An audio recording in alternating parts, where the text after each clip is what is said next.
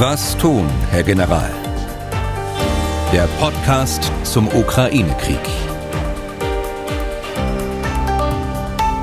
Dazu herzlich willkommen. Ich bin Tim Deisinger, Redakteur und Moderator bei MD Aktuell.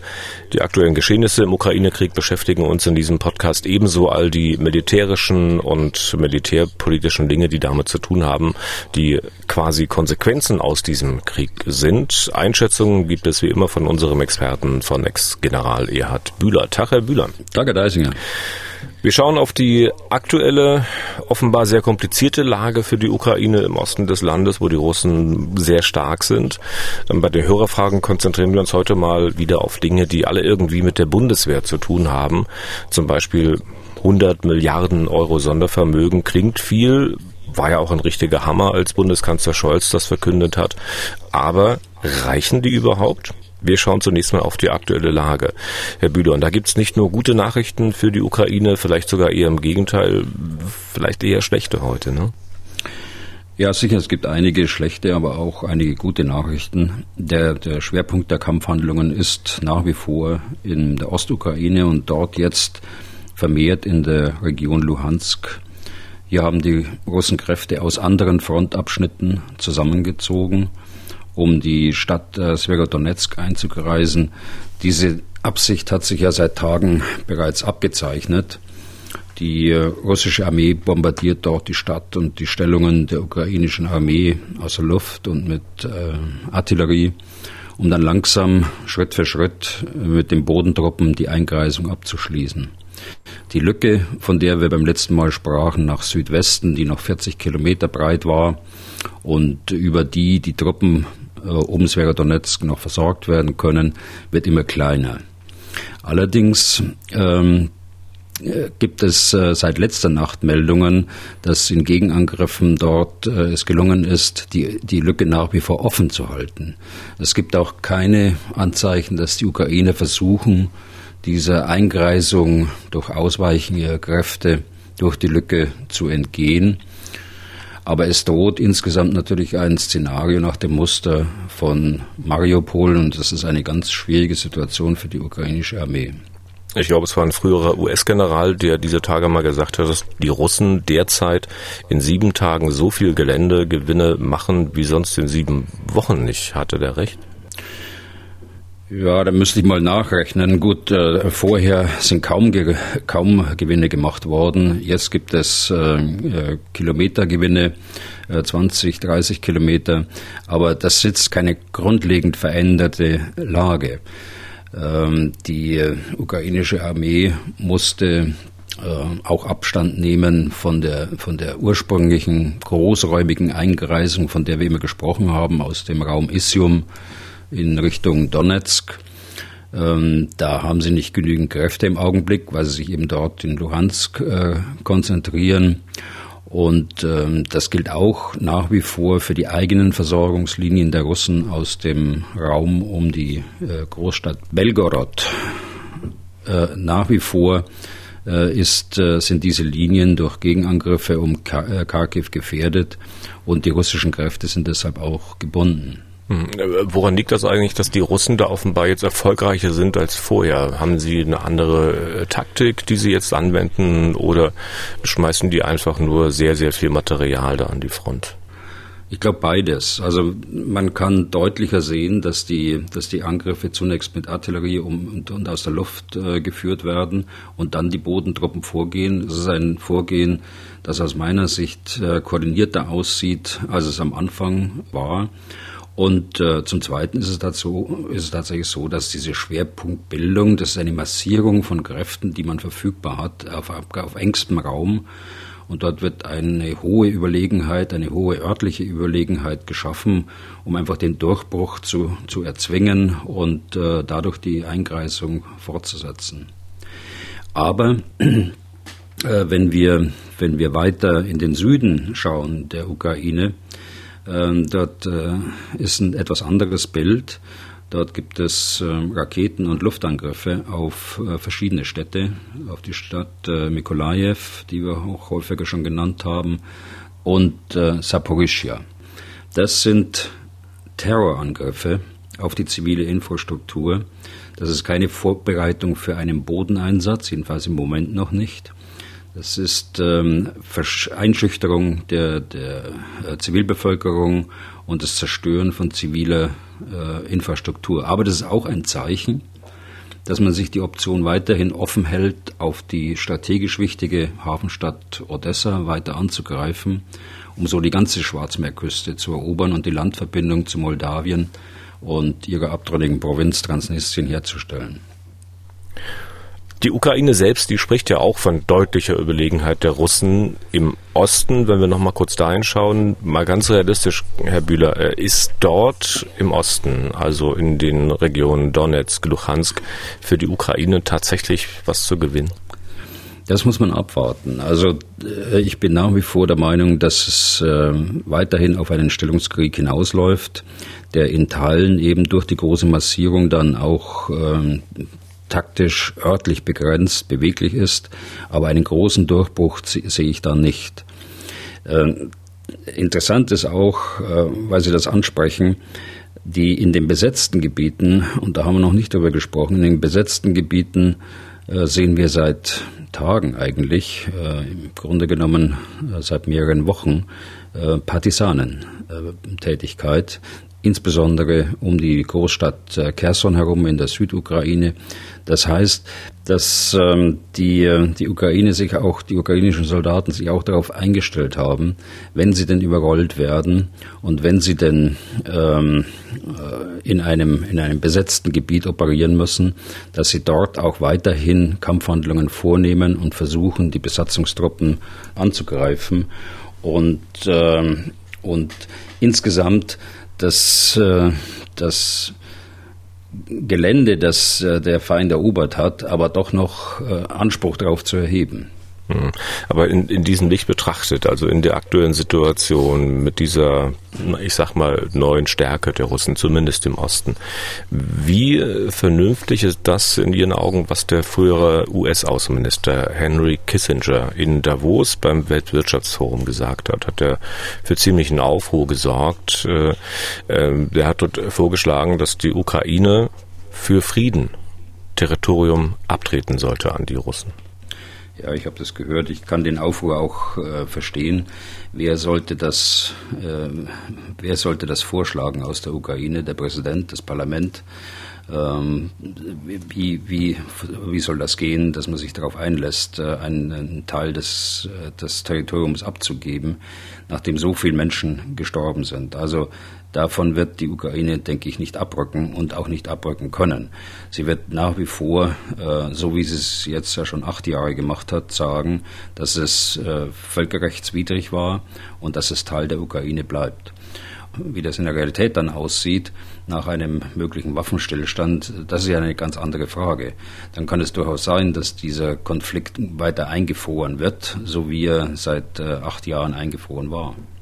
Ähm, mhm. Es gibt natürlich weiterhin äh, Diskussionen ab abgesehen von diesem Vorschlag von Herrn Kissinger, auch wir hatten ja beim letzten Mal darüber gesprochen, dass die Polen ähm, enttäuscht sein sollen, dass die Deutschen ersatzweise nicht die Panzer liefern, die man sich in Polen wünscht, also Ersatz für die alten T-72, die Polen zu Beginn des Krieges an die Ukraine geliefert hat. Ähm, ihre Gesprächspartner in Warschau haben das offenbar ein bisschen entspannter gesehen, wenn ich mich recht entsinne. Ähm, nun hat sich aber der polnische Präsident Duda geäußert und der sagte ziemlich deutlich, dass er von Deutschland enttäuscht sei weil man eben nicht geliefert habe. Da scheint der Ärger, erstmal unabhängig davon, ob er berechtigt ist oder nicht, doch ein bisschen größer zu sein als unter den Militärs, mit denen Sie sprechen, oder? Ja, aber ich weiß nicht, ob das sachlich begründet ist. Äh, das kann ich nicht sagen. Die, ähm, die Lage ist ja so, die Polen haben zwölf Panzerbataillone. Sie haben auch ohne die 240 Panzer, die sie äh, in die Ukraine geliefert haben, mehr als 600 äh, von diesen Panzern. Also im Grunde genommen genau das, was sie für ihre Bestückung ihrer Bataillone auch brauchen.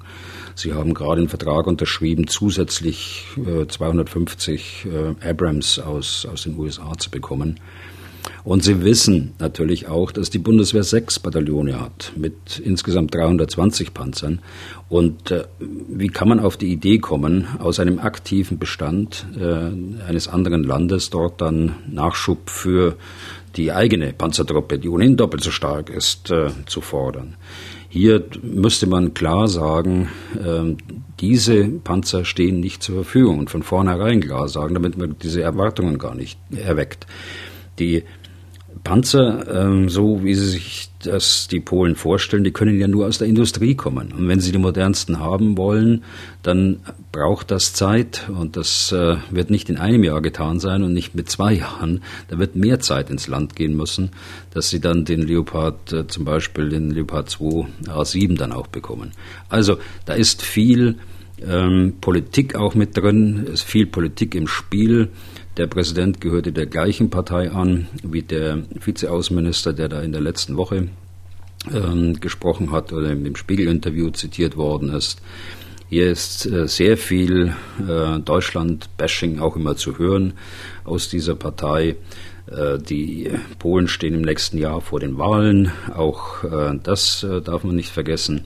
Schade ist, dass ähm, äh, auf beiden Seiten. Ich schaue mir ja die Kommentare an in Deutschland unter den entsprechenden Artikeln, die dann doch sehr äh, polenfeindlich äh, klingen und umgekehrt hier auch. Äh, nun verstehe ich kein Polnisch, aber das ist mir von meinen polnischen Partnern hier auch gesagt worden. Da gibt es die gleiche Bewegung und äh, sowas darf sich nicht aufschaukeln. Deshalb muss man mit klaren Kriterien arbeiten in solchen, in solchen Fragen. Und ein klares Kriterium hatte der Kanzler immer genannt. Und äh, da, wer auch immer diese Gespräche geführt hat äh, mit den Polen, hätte man von Anfang an sagen müssen, also pass auf, wir haben 320, aber von diesen 320 steht keiner zur Verfügung. Ja. Aber wenn Sie sagen, die Polen wussten es eh, wie viel Panzer die Bundeswehr hat, ähm, dann ähm, ja, kann man das klar sagen oder auch nicht. Äh, bekannt ist es dann trotzdem. Ja, ob das, ob der, der die, die Politik, die Politiker dort äh, so im Detail informiert waren, das wage ich zu bezweifeln, äh, muss ich ehrlich sagen. Äh, da ist es eher äh, darum gegangen, auf diesen, auf diesen Zug dort aufzuspringen, der Kritik. Es ist schade, weil Deutschland auch ähm, dadurch ungerechtfertigt aus meiner Sicht in, in eine Ecke gestellt wird. Ähm, Deutschland hat viel getan und ich könnte eine ganze Liste könnte man jetzt hier durcharbeiten, aber da haben wir gar nicht die Zeit dazu, was hier alles in die Ukraine geliefert worden ist und was jetzt mittelfristig äh, auch geplant ist äh, zu liefern.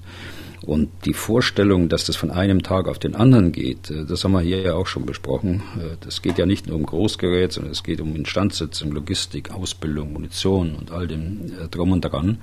Und es geht um eine mittelfristige Ausrüstung und nicht um eine kurzfristige.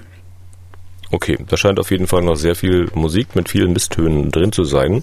Mhm. Äh, so schnell wird sich das wahrscheinlich nicht klären, aber Sie sagten schon richtigerweise, so viel Zeit darüber zu diskutieren haben wir gar nicht, denn wir wollen uns ja heute mal ein bisschen auf ein paar mehr Hörerfragen als sonst äh, konzentrieren.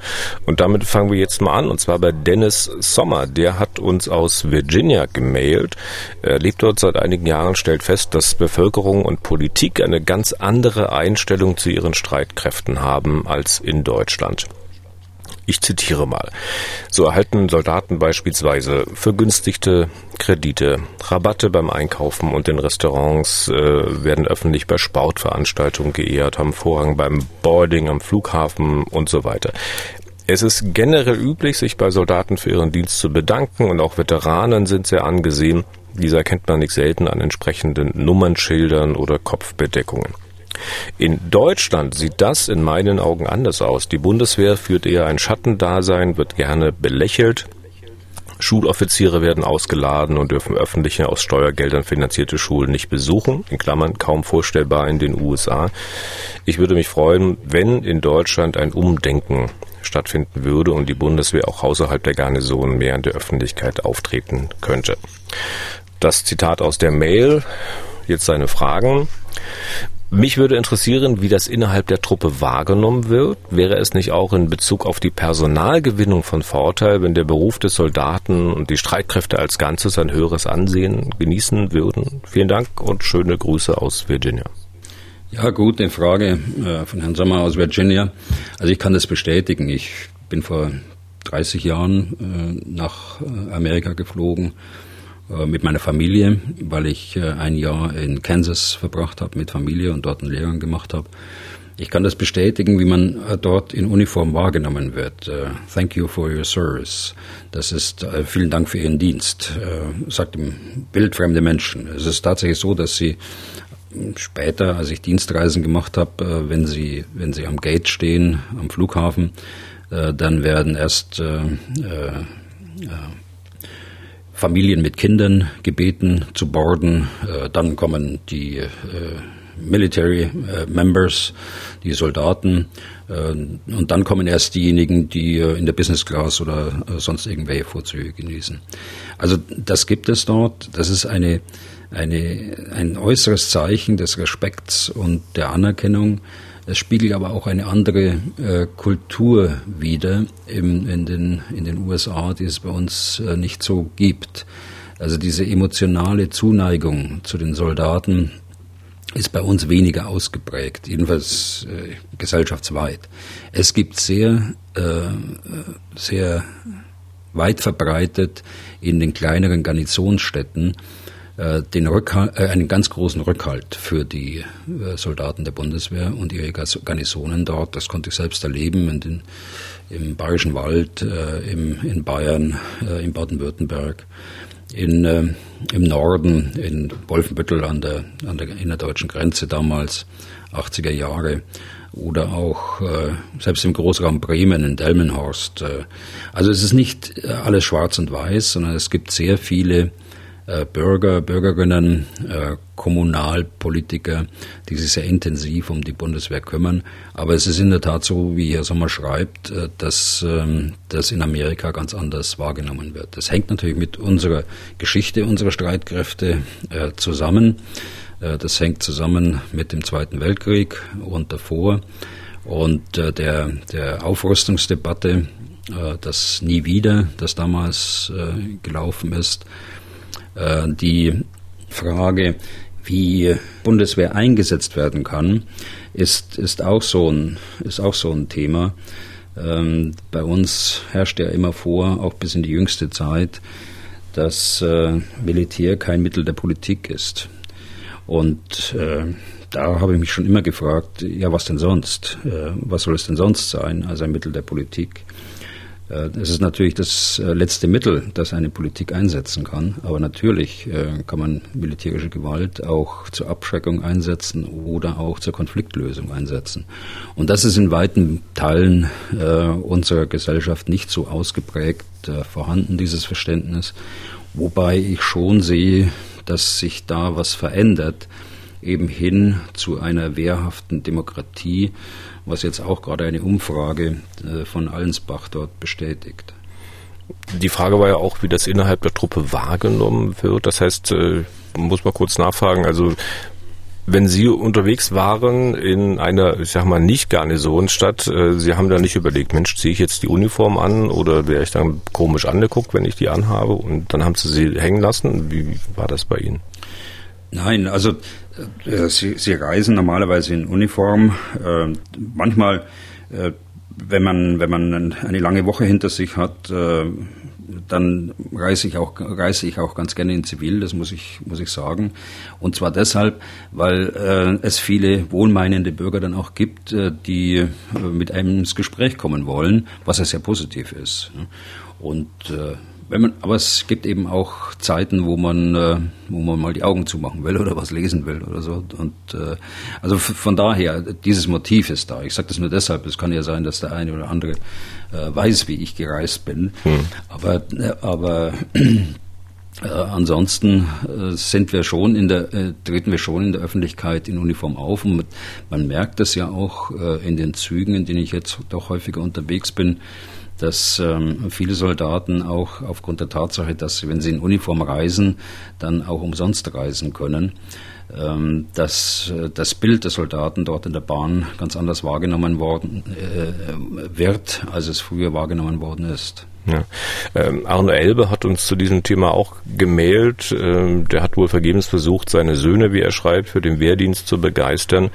Er selbst war mal in einem Gebirgsjägerbataillon in Mittenwald und ist dort offenbar mit derart positiven Eindrücken rausgekommen, dass er gern noch mal dabei wäre. Er will äh, Folgendes wissen, es sind mehrere Fragen. Ich beginne mal mit der ersten, Zitat. Ich würde mir eine ganz große Werbekampagne der Bundeswehr wünschen. Das müsste doch in den 100 Milliarden drin sein, oder nicht? Fragezeichen. Also ich kann bestätigen, äh, dass Mittenwald ein ganz toller Standort ist. Äh, da war ich auch immer gerne. Der gehört ja auch zur 10. Panzerdivision. Die äh, Werbekampagne, die läuft ja seit Jahren eigentlich. Die beste Werbekampagne war immer aus meiner Sicht, wenn die Soldaten und Soldatinnen im Rahmen der, der freiwilligen Wehrpflicht in, die, in die Bataillone gekommen sind. Und viele von denen haben sich dann eben auch weiter verpflichtet, weil sie, das, weil sie die Kameradschaft, den Zusammenhalt äh, in der Bundeswehr erst erst richtig ähm, zur Kenntnis genommen haben und äh, die Atmosphäre dort, äh, den interessanten Dienst und auch verbunden mit Auslandseinsätzen, auch verbunden natürlich mit sehr viel Belastungen, äh, häufigen Abwesenheiten und und und.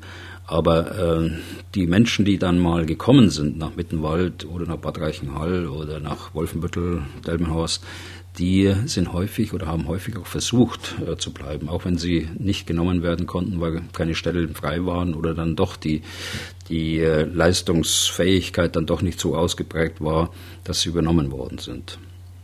Ja, und Werbekampagne der Bundeswehr in den 100 Milliarden Euro Sondervermögen, die der Kanzler verkündet hat. Denken Sie, das würde helfen? Ja, Werbekampagne, die läuft ja außerhalb des Sondervermögens, die läuft ja aus dem ganz normalen Haushalt. Die, äh, die, das ist auch ganz gut finanziert. Äh, Sie sehen das ja auch in den Großstädten, selbst in Berlin. Die Busse fahren mit, äh, mit Werbung für die Bundeswehr. Wir haben in den Kinos Werbungen für die Bundeswehr. Also ist, wir haben in den sozialen Medien sehr viel. Ob wir genug tun, wahrscheinlich ist es nie genug. man muss immer mehr tun. Aber es wird ja eine ganze Menge im Vergleich zu früher gemacht. Musste auch sein nach der Aufgabe der Wehrpflicht weil äh, dann doch nicht mehr so viele äh, dieses Bild, das ich gerade vorhin gezeichnet habe, am eigenen Leib erleben, bevor sie sich dann entscheiden, Zeitsoldat zu werden. Hm. Dann spricht Herr Elbe das Thema Wehrpflicht an. Sie hatten ja schon mal angedeutet, dass Sie jetzt nicht unbedingt ein Fan wären, wenn die wieder richtig gelten würde. Aber nun sind Sie ja nicht der einzige General, den die Bundeswehr hat oder hatte. Deswegen die Frage, wird im Stab laut darüber nachgedacht, die allgemeine Wehrpflicht wieder einzuführen als langfristiges Ziel? Das möchte Herr Elbe auch noch wissen. Also Stab äh, meint er vermutlich äh, das BMVG. Ähm, ganz sicher stellt man sich im BMVG auf eine Diskussion zur allgemeinen Dienstpflicht ein. Davon gehe ich aus, ohne dass ich das jetzt äh, gesichert sagen kann. Auch nach meiner Erfahrung beschäftigen sich natürlich die Referenten, die äh, äh, mit der Zukunftsgestaltung der Bundeswehr befasst sind, mit solchen Fragen.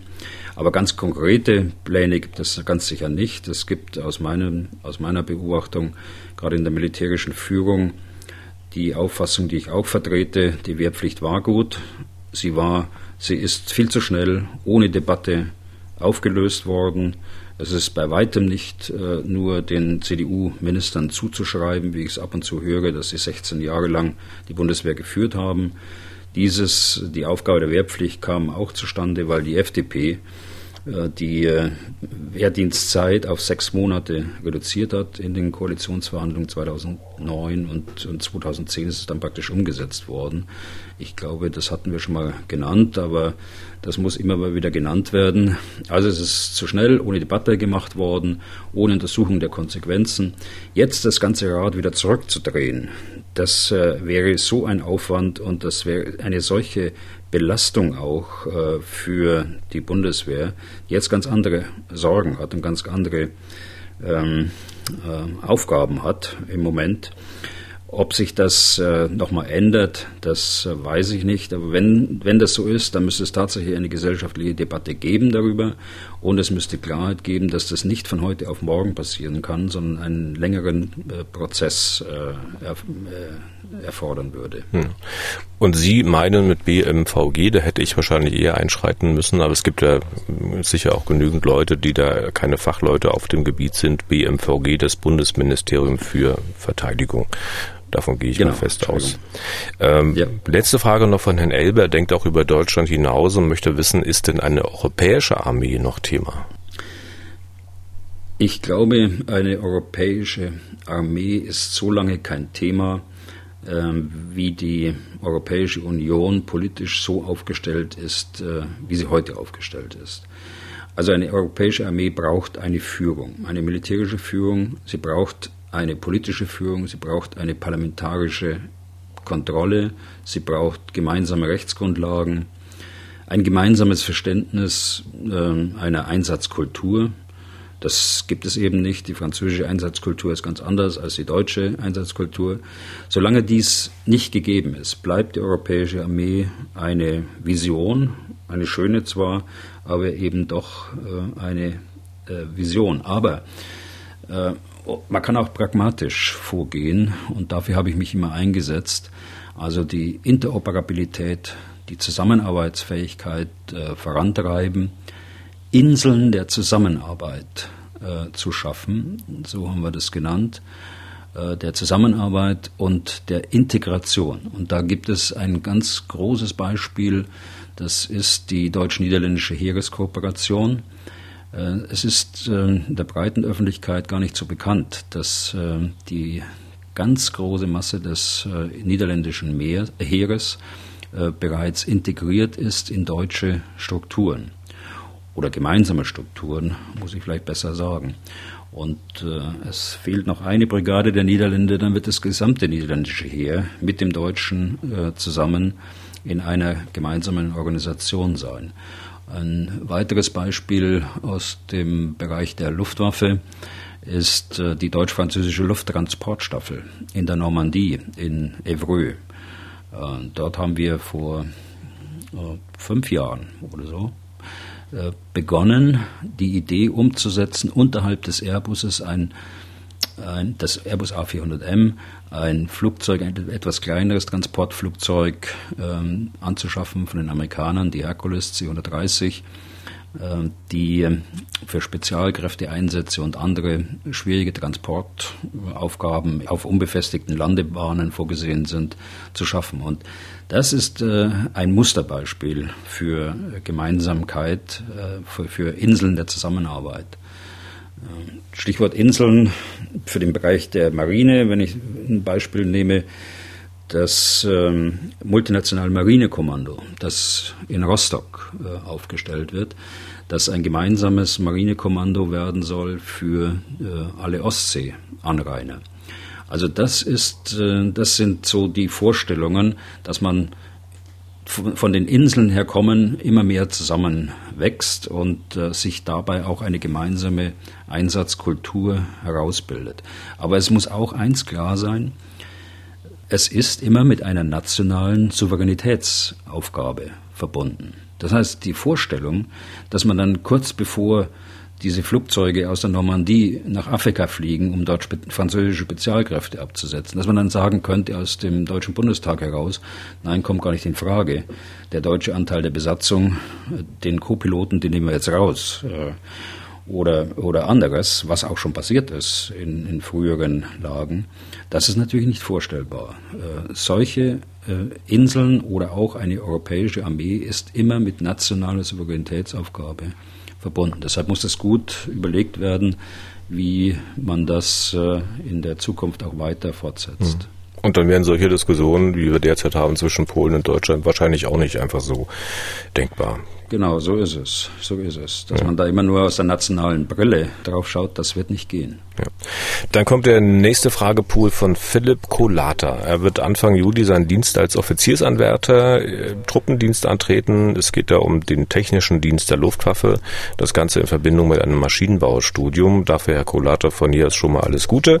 Äh, jetzt Frage Nummer eins. Zitat. Als OA, also Offiziersanwärter, interessiert mich vor allem die künftige Ausrichtung der Bundeswehr äh, wäre es wahrscheinlich, dass die Bundeswehr sich nunmehr wieder quantitativer ausrichtet, sprich die Truppenstärke erhöht und bei eventueller Einführung einer allgemeinen Dienstpflicht vermehrt Wehrpflichtige aufnimmt, um so zusammen mit anderen Verbündeten in Zukunft einer konventionellen Streitmacht effektiv entgegenstehen zu können.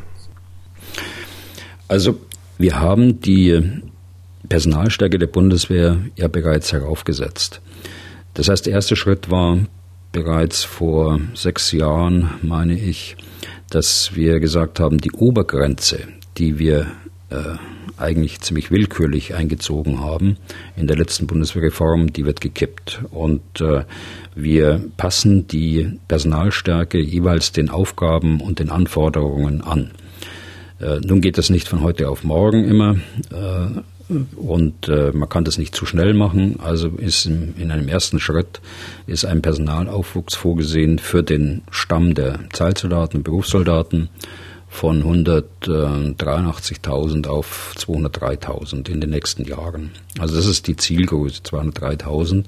Da ist noch eine Lücke da von äh, fast 20.000. Äh, also da kann man sich noch bewerben auf diese Lücke. Allerdings äh, auch immer in Jahresscheiben, so dass man nicht die Situation hat, dass man mit einem Schlag Tausende einstellt, weil die dann die Tausenden, die gehen dann äh, auch wieder gemeinsam äh, wieder aus der Bundeswehr heraus und deshalb muss das langsam und, äh, und, und äh, schrittweise gemacht werden.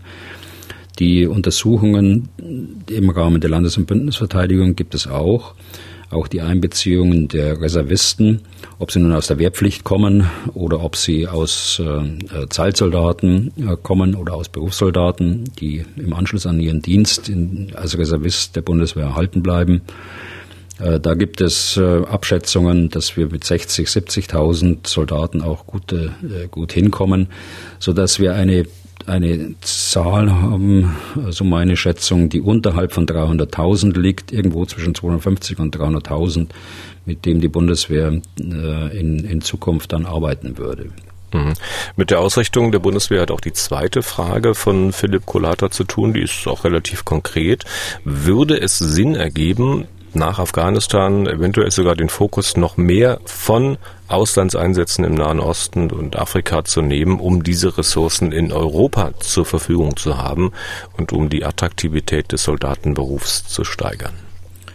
Also konzeptionell ist das so vorgesehen. Grundsätzlich sind solche Aufgaben Landes- und Bündnisverteidigung und, äh, und Auslandseinsätze im Rahmen des Krisenmanagements, so nennen wir das beispielsweise in Mali, sind gleichwertig nach der neuen Konzeption der Bundeswehr.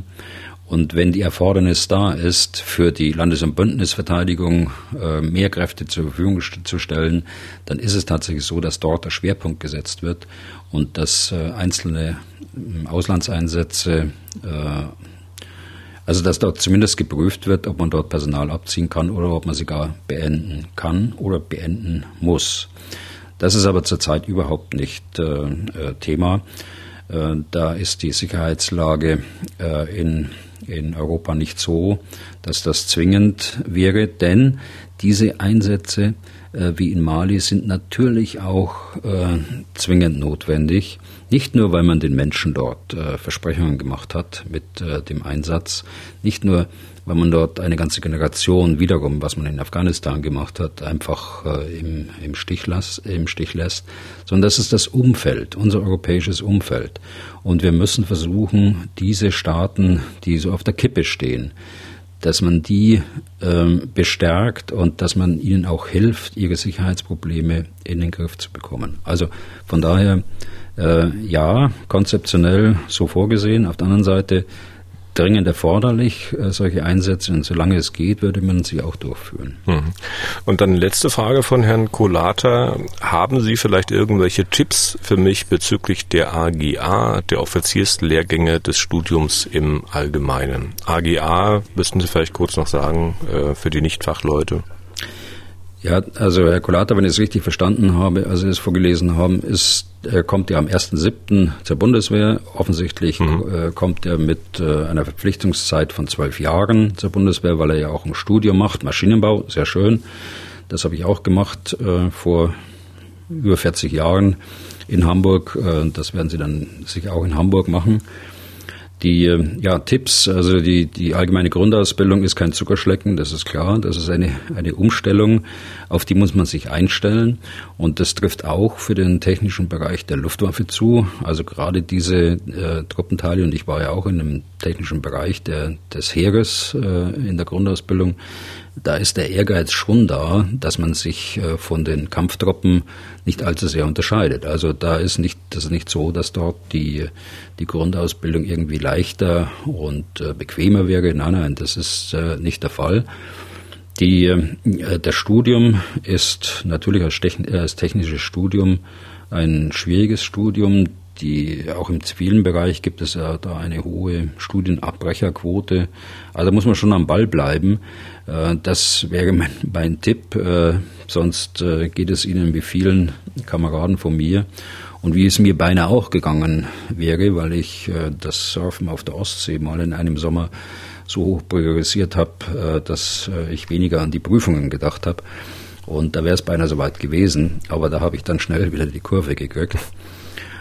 Ansonsten kann ich Ihnen nur gratulieren zu dieser Berufswahl und da äh, wünsche ich Ihnen wirklich alles Gute. Ich habe es nie bereut, auch nach so vielen Jahren nicht äh, einen ähnlichen Schritt gemacht zu haben. Okay. Dann äh, nächster Fragesteller. Klaus Büchting hat uns auch eine Mail geschickt äh, mit einem Audiofile, sodass wir ihn mal anhören können. Sehr geehrter Herr Deisinger, sehr geehrter Herr General. Ich habe vor einigen Tagen eine Sendung im ZDF verfolgt. Wie schlecht ist die Ausrüstung der Bundeswehr? Die Wehrbeauftragte des Deutschen Bundestages, Frau Högel, unterstützt vom Militärhistoriker Sönke Neitzel, äußerte in der Sendung Dinge, die mich beunruhigen. Unter anderem: Aktuell fehle bei der Bundeswehr Munition im Wert von ca. 20 Milliarden Euro. Funkgeräte seien teils 30 Jahre alt, so dass deutsche und niederländische Panzerverbände nicht miteinander kommunizieren können einer Brigade der Bundeswehr, die im Falle des Falles in Litauen zum Einsatz käme, müsste diesen Einsatz nach circa einer Woche abbrechen, weil keine Munition mehr vorhanden wäre. Es wurde die Hoffnung geäußert, a. Am Ende der aktuellen Legislaturperiode stünde die Bundeswehr besser als heute da. Und b. Erst 2031 könnte die Bundeswehr ihren Auftrag aus dem Grundgesetz Landesverteidigung wieder erfüllen. Teilen Sie die oben angeführten Einschätzungen und Hoffnungen? Vielen Dank im Voraus für Ihre Antwort. Ja, im Grundsatz ja. Aber auch hier ist es nicht alles äh, schwarz und weiß. Das Problem ist aber, dass wir uns bis 2014 auf die Auslandseinsätze sowie in Afghanistan konzentriert haben und mangels Ressourcen, finanzieller Ressourcen, die äh, Kernaufgabe die Landes- und Bündnisverteidigung vernachlässigt haben. Das ist eben die, die Aufgabe, die im Grundgesetz drin steht, die ist vernachlässigt worden. Der, der, Auf, der Schwerpunkt der Beschaffung lag dann bei all dem, was sie für die Auslandseinsätze brauchen. Deshalb hat man für die Auslandseinsätze eine Top-Ausstattung in aller Regel. Und äh, für alles andere wurden dann Obergrenzen eingeführt. Also Obergrenzen für alle Waffensysteme, für den Leopard zum Beispiel, die äh, aus heutiger Sicht ja fast absurd äh, niedrige Zahl von 225, die äh, deutlich niedriger lag zu diesem, zu diesem Zeitpunkt als die Gesamtzahl der, der Schweizer Leoparden, also die Leoparden der Schweizer Armee. Es wurden Mindestbeiträge genannt, die man die man einkauft. Also wenn man fünf Korvetten einkauft, die Hauptbewaffnung der Korvette ist ein, ist ein Flugkörper, dann kauft man eben nur, muss ich sehen, dass ich nichts Geheimes verrate, aber ich glaube, es ist auch schon veröffentlicht, ich sag's mal, äh, X äh, Flugkörper. Und äh, Sie können sich vorstellen, dass es sehr wenige waren. Äh, man hat äh, gesprochen von Breite vor Tiefe. Das war ein Grundsatz der Neuausrichtung der Bundeswehr in den Jahren 2010, 11 was man, äh, was das Ergebnis war. In, von allem war etwas da, aber in der Gesamtmenge äh, viel zu wenig. Und wir haben von der Substanz gelebt. Das heißt, wir hatten ja Tausende von LKWs, Tausende von äh, gepanzerten Fahrzeugen, Das Gerät wurde ausgemustert, es wurde zur Ersatzteilgewinnung genutzt, es wurde äh, dann verkauft an die Industrie, sonst könnte man es jetzt nicht zurückkaufen beispielsweise. Also das war so das Muster und die Überschrift würde ich eben sagen, äh, das ist, äh, das ist der, der, der Satz äh, von der Substanz Leben. Und wenn Sie sich jetzt das anschauen, was dort gesagt worden ist, ähm, mit, dem, mit der fehlenden Munition, 20 Milliarden, ja. Ähm, wir hatten bereits vor vier Jahren äh, dem Verteidigungsausschuss vorgelegt, das Fähigkeitsprofil der Bundeswehr, da waren es noch 24 Milliarden. Nämlich solche Munition in den Mengen, wie sie für die Kernaufgabe notwendig ist. In Afghanistan brauchen sie natürlich keine Raketen, da brauchen sie auch keine äh, Torpedos und äh, da brauchen sie die Waffe X nicht. Und äh, so kam das zustande. Aber wir sind äh, in unserem Modernisierungsprogramm hin zum Fähigkeitsprofil, das wir jetzt erstmals definiert haben seit vier Jahren, äh, schon Schritte weitergekommen. Äh, Sie, wenn Sie die, die Flotte, die Fahrzeuge der Bundeswehr sehen, die jetzt auf den Straßen laufen, äh, die äußerst modern sind, äh, vielleicht sehen, sehen Sie heute noch im, im Ausnahmefall einen etwas älteren, aber im Grundsatz ist die, die Modernisierung der Fahrzeugflotte der geländegängigen LKWs äh, sehr weit fortgeschritten schon. Also all das ist ja schon auf der, auf der Spur sozusagen. Funkgeräte äh, kann ich nur zustimmen, eine Katastrophe, äh, dass das so lange dauert. Äh, das hängt mit der großen Komplexität zusammen, mit den vielen Anforderungen auch unterschiedlichster äh, Truppenteile in Deutschland. Wir brauchen mit Verbündeten eine sogenannte Drehschnitt, äh, äh Drehstuhl-Schnittstelle, so heißt das. Drehstuhl-Schnittstelle. Das heißt, äh, der eine Soldat empfängt auf einem Kreis, der andere sendet auf dem anderen äh, Funkgerät in den anderen Kreis und sie tauschen sich dann aus und geben die Meldungen weiter. So kann das nicht gehen, so kann das nicht laufen und deshalb äh, hat der Inspekteur des Heeres vollkommen recht. Er hat es neulich auch wieder thematisiert und äh, wir müssen da ganz hohe Priorität im 100 Milliarden Paket auf die Verbesserung der Führungsmittel legen. Hm. Äh, Nochmal ganz nebenbei von mir gefragt, weil Herr Büchting äh, den Ausgangspunkt bei Frau Högel genommen hat, die da in der ZDF-Sendung aufgetreten ist. Eva Högel, Wehrbeauftragte des Bundestags, die ist auch in der SPD, wie Frau Lambrecht, die Verteidigungsministerin. Mancher hätte Frau Högel auf diesem Posten auch besser gefunden, besonders weil ja Frau Lambrecht ja derzeit so in der Kritik steht. Äh, Sie ähm, waren mal Adjutant von Peter Struck, als der Ressortchef war. Jetzt mal so ein bisschen in der Zeit gewürfelt. Wären Sie das denn auch gerne unter Frau Lambrecht, der aktuellen Verteidigungsministerin? Hm. Also wir, wir kennen uns jetzt drei Monate, machen wöchentlich zwei Blogs. Und da wissen Sie jetzt, dass ich eigentlich äh, dort äh, nichts dazu sagen äh, möchte und auch nicht tue. Vor allen Dingen, weil ich beide der angesprochenen Damen nicht kenne. Die sind ja jetzt erst gekommen und äh, da war ich schon weg aus der Bundeswehr, jedenfalls aus dem aktiven Dienst äh, weg. Aber ich will mal, ich will mal eins sagen. Äh, es, die Führung äh, des BMVG, des Bundesministeriums der Verteidigung und die Aufgabe des Verteidigungsministers ist nicht einfach. Es ist aber auch nicht so, dass das äh, BMVG, das Verteidigungsministerium, wie man es manchmal hört, eine Schlangengrube ist und äh, dass da überall Fallstrecke äh, und, und äh, äh, alles Mögliche rumliegen, über das ein Politiker stolpern könnte. Nein, das BMVG hat außergewöhnlich äh, gute Referenten, Referatsleiter, gerade auch im militärischen, aber auch im zivilen Bereich der Beamtenschaft, im militärischen Bereich sogar noch die Tatsache bemerkenswert, dass sie Führungserfahrung haben. Das sind ehemalige Bataillonskommandeure, die Einsatzerfahrung haben, die Menschenführungserfahrung haben, die Erfahrung haben in den Garnisonen der Bundeswehr und das in das BMVG mit reinbringen, die stellen keine Gefahr dar, sondern sie sind im Vergleich zu anderen Ministerien sicher sehr weit oben anzusiedeln, muss ich sagen, mit ihrer Leistungsfähigkeit. Also die, trotzdem ist die Führung nicht ganz einfach. Ich will mal ein paar Stichworten sagen. Die Bundeswehr ist eine, eine Großorganisation, die der Verteidigungsministerin untersteht. Das ist nach meiner Kenntnis die größte Bundesorganisation mit den meisten Menschen. Ähm, äh, 260, 270.000 Menschen in Uniform und äh, in Zivil. Die brauchen Führung.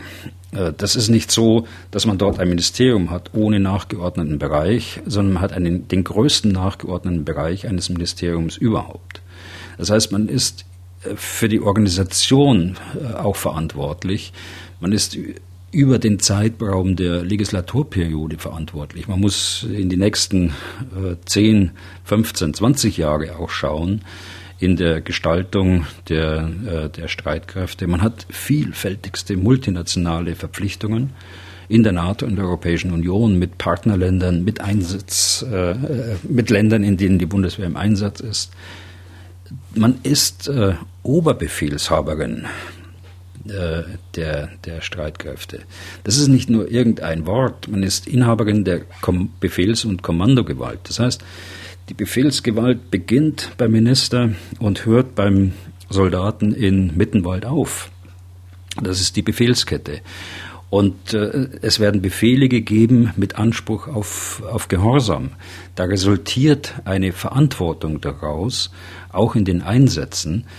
Da äh, ergeben sich Aufgaben, die, die ein anderer Minister nicht hat. Hm. Äh, dazu ja, gut, Sie, Sie unterbrechen, aber ich, ich lassen Sie mich noch drei, lassen Sie mich noch drei Sachen sagen. Die parlamentarischen Verpflichtungen die ein Minister hat, die, die Unterrichtung der Ausschüsse, Haushaltsausschuss, Auswärtiger Ausschuss, äh, Verteidigungsausschuss, das wird dann auch noch natürlich erschwert, wenn, wenn der Minister oder die Ministerin kein, kein Mitglied des Deutschen Bundestages hat und auch da kein Netzwerk hat. Es kommen dazu Verpflichtungen in der Regierungsarbeit, Verpflichtungen in der Partei. Wir erinnern uns, äh, die Vorgängerin war Parteivorsitzende, jedenfalls eine Zeit lang. Also, das ist kein Job wie jeder andere, der mal so äh, gemacht werden kann, sondern der erfordert eine ganz hohe Einsatzbereitschaft und Leistungsfähigkeit, wie sie viele Minister zeigen im Übrigen. Da, das habe ich ja, Sie haben einen Namen, haben Sie genannt, äh, ganz sicher, und es gibt andere, die sich äh, unge ungemein äh, dort in die Arbeit auch äh, reingestürzt haben und äh, sich, auch wenn sie keine Experten waren im Verteidigungsbereich, das muss man auch nicht sein, ähm, trotzdem äh, hohes Ansehen bei der Truppe, aber auch hohes Ansehen im, im, äh, bei den Verbündeten erworben haben, aufgrund ihrer Kenntnisse und äh, ihrer Entscheidungen. Hm. Das klingt jetzt alles nach viel Verständnis. Allerdings haben Sie auch in der Vergangenheit gesprochen, äh, wenn es um die Minister geht, die das alles richtig hingekriegt haben. Äh, kennen Sie denn äh, Generäle, aktive oder außer Dienst, also die Frau Lamprecht so richtig dolle finden? Oder ist da immer noch die Skepsis, die wahrscheinlich auch am Anfang immer da ist? Oder ist möglicherweise aus der Skepsis noch Schlimmeres geworden? Sie meinen jetzt aus der Skepsis, äh, dass man jedem Neuen gegenüberbringt oder dass man einer Frau äh, gegenüber äh, zeigt oder beides? Das kann ich nicht sagen. Das ist ja sehr individuell, ob man nun einer Frau skeptisch gegenübersteht, weil sie eine Frau ist, was ich persönlich sehr seltsam finde, aber ähm, oder ob man generell erstmal neuen Leuten skeptisch gegenübersteht. Aber ist da möglicherweise noch mehr draus geworden bei Frau Lamprecht im Laufe der Zeit, weil sie so ist, wie sie ist? Hm, das kann ich nicht beurteilen. Äh, da bin ich wirklich im Verständnis. Ich bin da nicht im Ministerium und wenn ich es beurteilen könnte, dann würde ich da auch äh, meine eigene Einschätzung sagen. Ich will da nicht hinterm Berg halten. Äh, es liegt an den Auswahlkriterien. Wenn Sie das jetzt gerade diese Liste nochmal anschauen, die ich gerade genannt habe, wenn Sie dann die Auswahlkriterien anschauen, wie ein Minister, eine Ministerin ausgewählt werden muss, ganz offensichtlich. So, aus welcher Partei kommt er denn? Äh, ist es die, äh, die Partei, die, die den Verteidigungsminister stellt, oder äh, wird, das, wird die Partei festgelegt, wer den besten Verteidigungsminister hätte? Nein, das natürlich nicht, sondern die Partei ist gesetzt. So, welches Geschlecht muss der Minister, die Ministerin haben, ähm, die künftige meine ich, meine ich damit. Und äh, aus welchem Landesverband äh, kommt er denn, kommt sie denn? So, und äh, irgend, ob es, ob es dann das Beste ist für die Bundeswehr, das ist dann irgendwie äh, als viertes oder fünftes Kriterium irgendwie nachrangig zu behandeln. So jedenfalls ist der Eindruck. Aber ein Eindruck ähm, ist, ist auf jeden Fall falsch, dass es irgendwelche Vorbehalte gegenüber Neuen gibt äh, aus dem Ministerium. Ich habe so viele Ministerwechsel mitgemacht äh, im Ministerium und äh, man steht immer offen äh, dem Neuen gegenüber. Es ist eine ausgesprochen hohe Loyalität da gerade aus dem, aus dem Bereich den, des Militärischen, aber auch aus dem Bereich des, des Zivilen. Und dann liegt es daran, dass, dass sie eine Frau ist jetzt? Oder sagen Sie jetzt Nein hm. und verkünden, dass die Bundeswehr schon ein verdammt feministischer Haufen geworden ist? Nein, das will ich nicht sagen, aber äh, wir sind es ja mittlerweile gewohnt seit äh, acht Jahren oder neun Jahren, dass wir eine Oberbefehlshaberin haben. Diese Sache ist für die Bundeswehr äh, erledigt. Also da gibt es keine, da gibt es auf keine, keinen Fall Vorbehalte. Aber grundsätzlich nochmal zu dem Punkt äh, Aufnahme eines, eines Neuen oder einer Neuen. Die äh, Schwierigkeit besteht immer darin, wenn, wenn neue Leute mitgebracht werden. Es ist weniger die Spitze äh, der Minister, die Ministerin, sondern das Umfeld, das mit dem Minister kommt. Und äh, das sich erst integrieren muss in das äh, Ministerium und das auch mit häufig mit Vorbehalten, mit Misstrauen kommt. Und äh, diese offene Atmosphäre, die äh, grundsätzlich bei den Referenten zu beobachten ist, den neuen gegenüber, die ändert sich natürlich, wenn man mit Misstrauen arbeitet. Also deshalb kann ich immer nur, äh, äh, kann ich immer nur empfehlen, möglichst viel äh, zu sprechen miteinander, Vertrauen aufzubauen, gerade wenn neue mit reinkommen und das Misstrauen sein zu lassen. Das ist vielfach eine Ursache ähm, des, eines, eines Führungsstils dann oder eines Führungsklimas, muss ich besser sagen, das sich da herausbildet. Ähm, das man durchaus vermeiden könnte.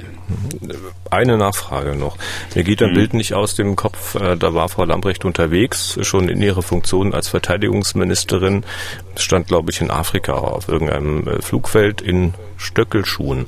Äh, neben ihr stand ein hochrangiger Militär, der guckte äh, runter auf Stöckelschuhe und machte nicht unbedingt den Eindruck, äh, dass er sie als Oberbefehlshaberin wirklich akzeptiert. Also der guckt da ziemlich scheel auf diese äh, Stöckelschuhe.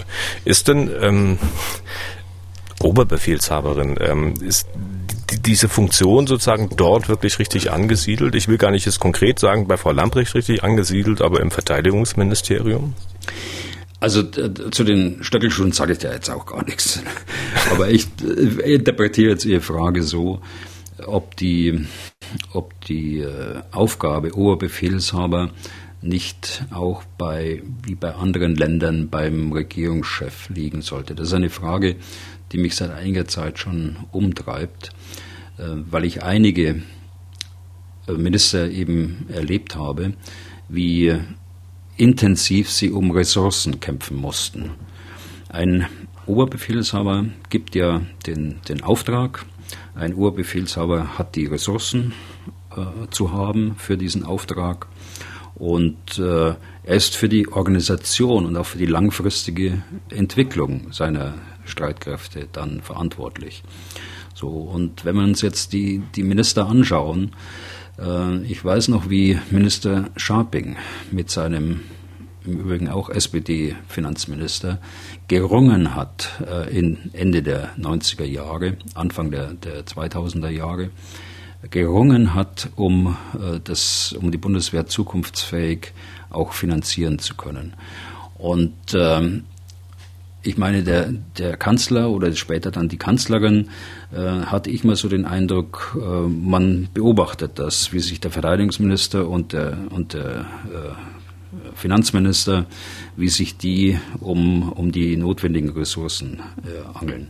Auf der anderen Seite äh, trägt aber der Kanzler oder die Kanzlerin die Hauptverantwortung, wenn es um die Entscheidung für, für einen Einsatz geht, die Bundeswehr zum Einsatz zu bringen. Natürlich unter äh, Zustimmung des, äh, des Deutschen Bundestages. Aber letztlich ist äh, der Kanzler derjenige, der das dann auch sagt. So. Und mich treibt um seit einiger Zeit schon, warum man es nicht macht, äh, vom, vom Grundgesetz her, von der Verfassung her, so wie es äh, in eigentlich allen Ländern, die ich so kenne, ähm, äh, ist, dass der Staats- und Regierungschef derjenige ist, der den Oberbefehl über die Streitkräfte hat. Und das sollte in Deutschland für Ihre Begriffe also auch so sein? Ja, ich, ich, ich denke darüber nach und ich empfehle, dass wir da auch darüber nachdenken. Natürlich, das ist kein einfacher Schritt. Ähm, es ist von, von der Verfassung her vorgesehen, dass, die, dass der Verteidigungsminister das macht. Das ist aus der Geschichte zu sagen, als das, als, als das Grundgesetz geschrieben worden ist.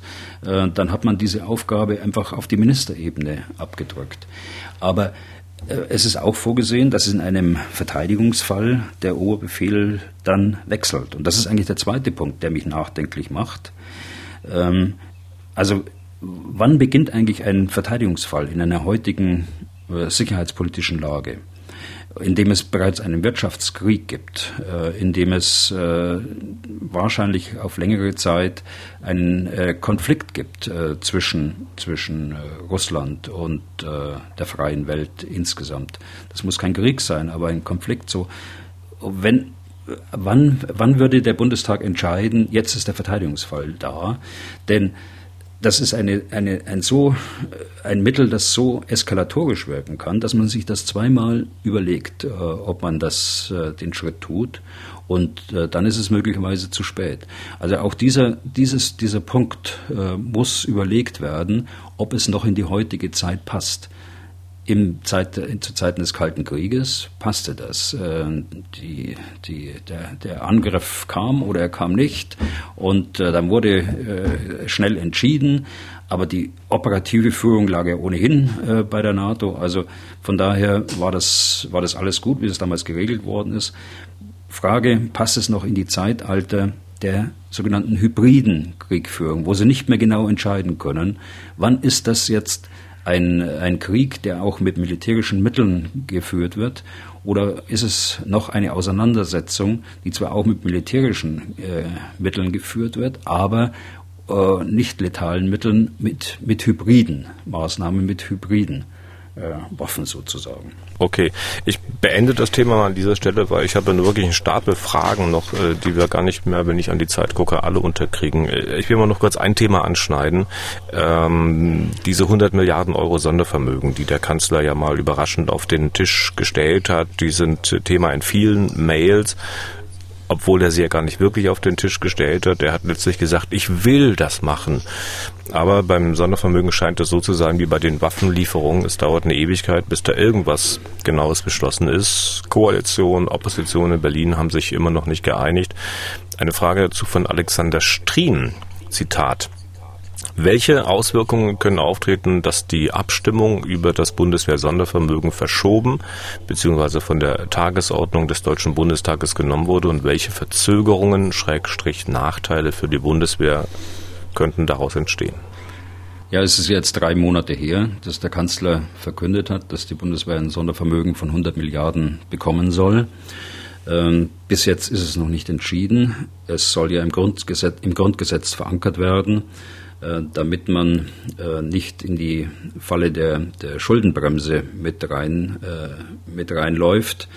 Ähm, die, dazu wird die Opposition benötigt, das heißt die CDU benötigt. Die CDU hat Zusammenarbeit zugesagt. Aber es gibt im Augenblick Differenzen noch, wofür das, die 100 Milliarden verwendet werden soll. Die eine Auffassung ist nur für die Ausrüstung der Bundeswehr und die andere Auffassung ist in einem breiteren Kontext äh, der, der Sicherheit, also beispielsweise auch, beispielsweise auch für, für äh, Cybermaßnahmen äh, beispielsweise auch für, für Krisenkonfliktforschung und Maßnahmen und dergleichen mehr. Alles äh, wichtige, wichtige Dinge, denke ich. Aber die 100 Milliarden sollten jetzt aus meiner Sicht für den Nachholbedarf, den die Bundeswehr hat, äh, verwendet werden, um die Lücken zu stopfen und die entsprechenden Fähigkeiten vollumfänglich auch darzustellen. Und wenn das nicht kommt jetzt, äh, dann wird der Bundestag in die Sommerpause gehen. Und das halte ich für ausgeschlossen, dass man in dieser äh, Zeit heute in eine Sommerpause geht, ohne dass so ein wichtiges Thema dann tatsächlich auch entschieden ist. Wenn das nicht entschieden wird, dann wird es eben keine äh, Verträge geben mehr in diesem Jahr über, über äh, das Füllen von Lücken, über den Kauf von Munition und, und Gerät sondern es wird gewartet werden müssen, bis dieses dann tatsächlich beschlossen worden ist. Dann wird es in die Ausschüsse gehen, dann müssen die Ausschüsse die einzelnen Maßnahmen noch äh, genehmigen. Also eine ganz lange, äh, ganz lange Zeit wird da ins Land gehen, bevor tatsächlich dann in, bei der Bundeswehr das entsprechende, die entsprechende Fähigkeit auch ankommt. Also Appell von Ex-General Büder, sich da mal ein bisschen zu bemühen und zu beeilen. Ähm, noch weitergehende Gedanken können wir da in der Mail von Michael Schwarz lesen. Ähm, da zitiere ich mal kurz. Ähm, was würde es denn wirklich kosten, wenn man die Verteidigungsfähigkeit der Bundeswehr auf ein ähnliches Niveau, in Klammern proportional zur Ländergröße, Bevölkerung gesehen, wie die USA bringen wollte? Ich befürchte, 100 Milliarden reichen da nicht. 1000 Milliarden. Wäre das eine Hausnummer? Das ist die Frage von Michael Schwarz. Also wir können uns, äh, Herr Schwarz, wir können uns nicht mit den USA äh, vergleichen, das wissen Sie auch. Die USA sind eine Großmacht wirtschaftlich, sie ein, äh, sind äh, von der Bevölkerungszahl her in der Lage, ein Brutto Inlandsprodukt zu erwirtschaften, mit dem sie sich auch äh, militärische Maßnahmen leisten können, militärische Mittel leisten können, die ein anderer Staat nicht äh, sich leisten kann. Die äh, USA haben äh, eine große Verantwortung übernommen als Führungsmacht der westlichen Welt Alleine die, die Nuklearwaffen, der Nuklearschirm, äh, der für die westliche Welt ja nicht, nicht nur für die USA, sondern für die westliche Welt äh, geschaffen worden ist, äh, der kostet sehr viel Geld. Also uns dort auf diese Stufe zu heben, das sehe ich nicht, das ist auch nicht erforderlich. Was erforderlich ist, ist, dass wir unseren Beitrag, und das sind etwa 10 Prozent aller Fähigkeiten, äh, für die NATO leisten sollen. Die Amerikaner haben von sich aus äh, ca. 45 Prozent aller Fähigkeiten übernommen. Das müssen wir hinkriegen. Und das sind äh, drei Divisionen fürs Heer und entsprechende Fähigkeiten bei Luftwaffe und Marine. Und äh, diese drei Divisionen, die müssen dann aber auch mit allem ausgestattet sein, auch zahlenmäßig, nicht nur von der Qualität her, äh, das eine Division braucht. Und ähm, da gibt es, da sind die 100 Milliarden schon eine, eine gute Hausnummer. Wir haben im Übrigen, und das können Sie im Internet auch nochmal äh, nachrecherchieren, wir haben schon im Jahr 2016, im Januar 2016 war das, äh, äh, öffentlich gesagt und äh, den Mut von, von Frau von der Leyen, den habe ich damals schon bewundert. Sie hat gesagt, wir brauchen bis 2030 130 Milliarden, äh, um die Bundeswehr einigermaßen auszustatten. So, deshalb komm, kommen diese 100 äh, Milliarden nicht irgendwo her, sondern sie kommen natürlich aus diesen Berechnungen, die da angestellt worden sind. Und äh, sie werden nicht ausreichend sein, wenn man nicht gleichzeitig den, äh, den Etat auch, also den jährlichen Etat, tatsächlich auch auf circa zwei Prozent der, der Wirtschaftsleistung des Bruttoinlandsprodukts auch erhöht.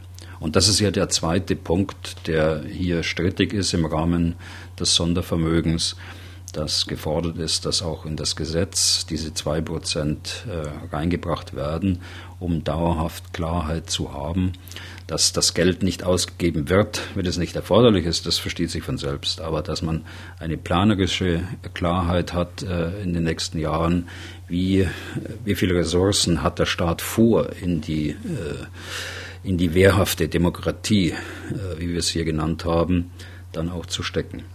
Okay, damit haben wir zumindest zum Teil die Frage von Dr. Thies Thiessen auch äh, schon beantwortet. Der hat aber in seiner Frage äh, noch einen zweiten Punkt sozusagen versteckt. Da geht es um Vergleiche von Militärausgaben Deutschland gegenüber anderen Ländern. Ne? Also er sagt, in Deutschland Verteidigungsetat in 2021 ungefähr 56 Milliarden US-Dollar.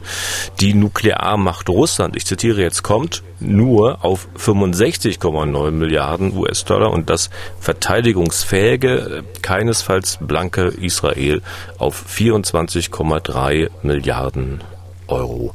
Mit freundlichen Grüßen. Wie passt das zusammen?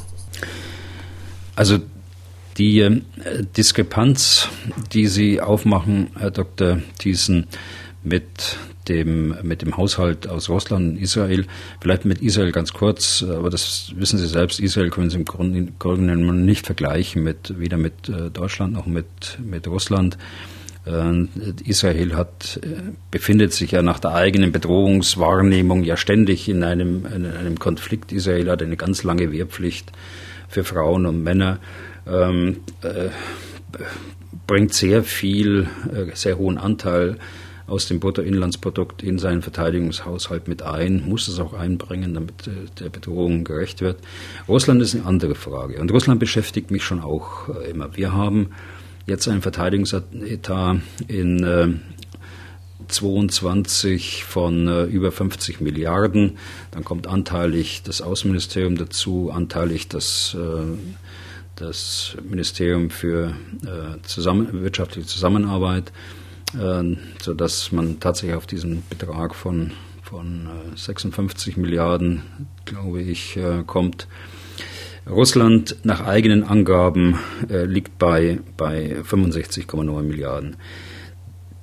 Da muss man sagen, das Personal ist natürlich dort nicht so teuer, wie es bei uns ist. Bei uns äh, ist der Verteidigungshaushalt mit über 40 Prozent alleine belastet durch den, durch den äh, Personalhaushalt der Aktiven, aber auch der, der Pensionäre. Äh, das ist in Russland anders.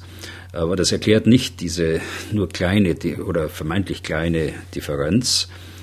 Äh, mit 65,9 Milliarden könnte Russland niemals äh, aktive Streitkräfte in einer Größenordnung von 700.000 auch unter den Bedingungen des günstigeren Personals unterhalten. Nicht über diese Entfernungen in dem größten Land der Erde nicht mit Nuklearwaffen, nicht mit äh, dem, was sie im Weltraum haben, nicht mit den unterschiedlichsten Flotten, äh, von der Pazifischen Flotte bis zur Nord- und äh, Schwarzmeerflotte, von der Baltischen Flotte gar nicht zu reden.